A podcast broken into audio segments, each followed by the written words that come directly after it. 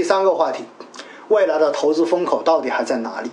其实呢，我们发现，在过去的这段时间特别的好玩，因为我在过去两周，呃，每个周日的晚上八点钟所写的那一个一周的市场观点，包括呃主要指数的估值表里面，我都列到了那个资金流向。你会发现，主力资金在过去的这两周，应该说都是连续的净流出，而且净流出的这个行业排名靠前的，基本上都是前期被爆炒的行业。所以呢，实际上哈，未来到底哪些行业还是投资的风口？个人觉得哈，一些小的观点供大家参考。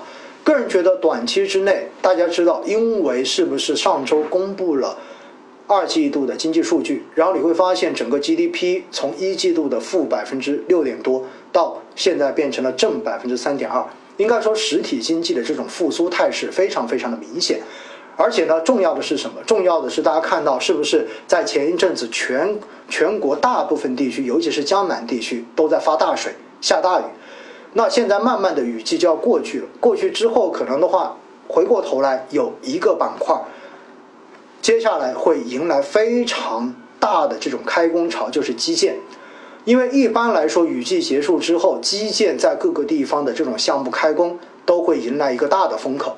所以的话呢，在短期之内，应该说大盘的这种蓝筹板块的这些前期被低估的相关的行业，应该短期之内很有可能会有比较好的这种短期的风口的机会。但是，我要告诉大家的就是，还是那句话，如果你把你的投资期限拉得长一点，你拉到五年到十年，甚至于更长的期限，实际上到最后你会发现，还是消费，还是医疗医药。还是未来的五 G 跟高科技，那才是代表着将来的确定性的投资机会。所以，如果你要看短一点的周期，很有可能这些低估值的蓝筹的周期板块，也许在下半年到明年上半年会有比较好的这一种复苏的行情。但是，如果你用更长的周期来进行未来的投资布局，我建议你。还是等到包括医药、包括科技这些板块出现一定回调之后，然后再去进行布局，我觉得是比较长期的、比较确定的这种选择。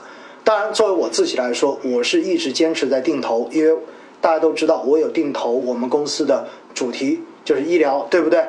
周定投，我也有定投五 G 的指数，然后这一个呢是月定投。然后，当然我也有定投，就是包括我们科技主题的这个基金，我们公司内部的，因为我自己是坚定的看好未来更坚、更具有长期的这一种发展确定性机会的行业，我觉得这比较符合我自己的投资风格。而对于周期性的这些板块呢，我自己个人从个人的投资喜好来说，我自己可能并不是那么太喜欢。但是呢，我还是要告诉大家，从目前的态势来说。低估值的周期板块，短期半年到三个季度左右的时间，应该说还是会有比较好的这种复苏的行情出现的可能性的。老师，请问为什么十年来基金和股票都涨，上证指数还在三千点左右呢？这个问题在上两周的直播就已经讲过了，同志们，如果你有听上两周的直播，就不应该问这个问题。问这个问题，证明你需要补课。没有人在之前看上证指数。因为上证指数它用的编制方法叫做总市值加权，而总市值加权就意味着在整个上证指数中间那些大盘的国有企业、大盘的蓝筹死死的就把上证指数压在底下纹丝不动。因为其他的指数其实往往都是用的流通市值加权。在我国 A 股有一个非常大的问题，就是有很多大的央企上市公司，你会发现它的流通股的占比非常非常的少，有些可能只有百分之十左右，另外百分之八九十都是非流通股，但是在上证指数的编制中间，却按照它百分之百来算它的权重。另外，上证指数。从这个月要开始改编制，中间很重要一点，就是要把新股上市之后纳入上证指数的时间，从上市之后的第十一个交易日挪后到上市之后一年。为什么？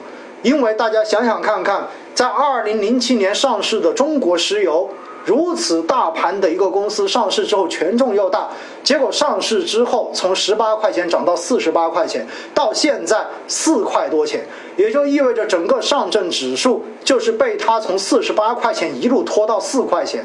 大家想想看看，以它的权重要有多少只股票在涨，才能抵消它的负面影响？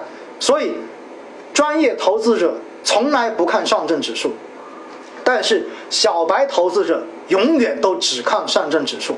因此，如果我们是专业的，一定不要去看上证指数到了多少点就觉得它是牛市，还不是牛市。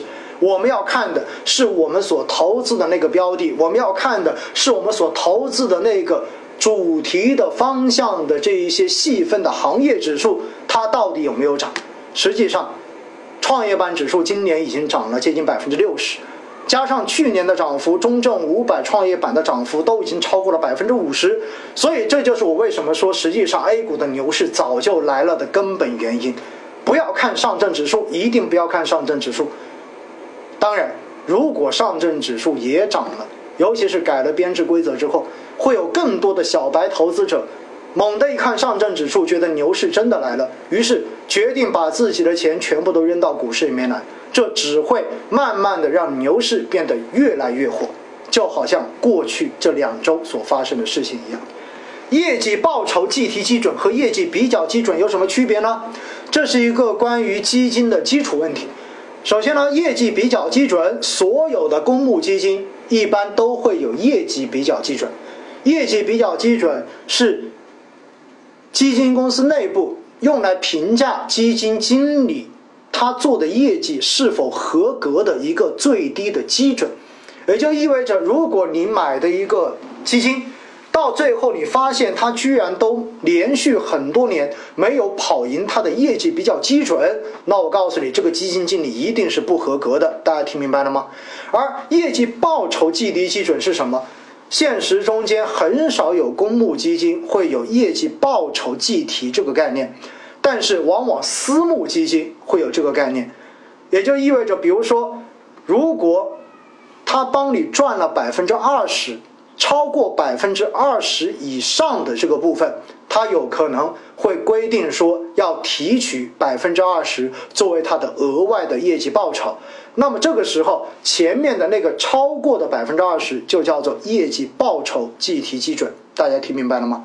也就是超过了这一条线，我才能够去计提那个百分之二十的额外的报酬。那么这条线。就叫做业绩报酬计提基准。然后下面有个人问：军工这几天为何暴涨？那跌多了不就涨吗？而且大家也看到，最近周边的局势不是很太平，所以往往在有些消息的刺激之下，军工就能够有一波拉升。而更重要的是，在过去这段时间，军工板块有一半以上的公司都披都预披露了它的一个半年报。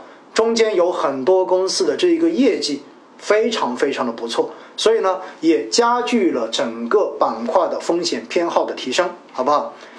白酒怎么看？估值那么高，还继续投资吗？关于这个话题，上次有说过，我说过，如果它估值太高，肯定会有一定回调的。但是从长期的逻辑上来讲，我觉得作为消费，尤其是食品饮料的主力，高端白酒依然具备长期配置的价值。智能汽车有戏吗？最近回调，新能源汽车我应该不叫智能汽车，更多的叫新能源车啊。智能汽车只是中间一个细分，我觉得没问题，这是未来的趋势，好不好？看长一点。老师，五 G 指数跟科创五零现在哪个适合现在定投？不好意思，现在还没有科创五零可以让你定投，所以从现在而言，你只能选五 G 指数定投。国外打压华为会决定中国科技股走势吗？是短期还是长期？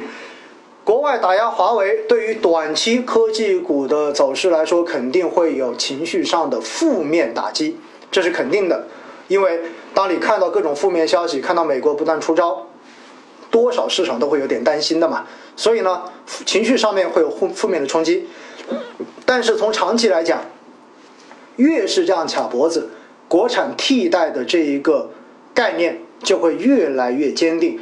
所以呢，我觉得对于长期来说不是坏事情，好不好？因为毕竟到最后你靠人求人不如求己，最后还是要靠自己。因此呢，国内的相关的这种自主创新的厂商，这些公司应该说会有更好的投资机会。